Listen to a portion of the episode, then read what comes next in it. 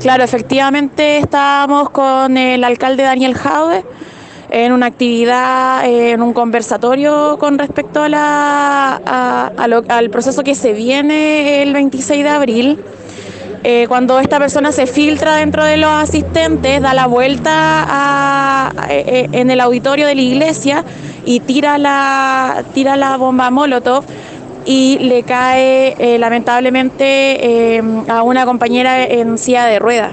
Entonces son tan estúpidos en realidad que la Molotov la tiraron a medio encender y por eso no prendió. Si no, en este momento estaríamos con eh, la asistente, la compañera, en el hospital, porque le cayó directamente a ella.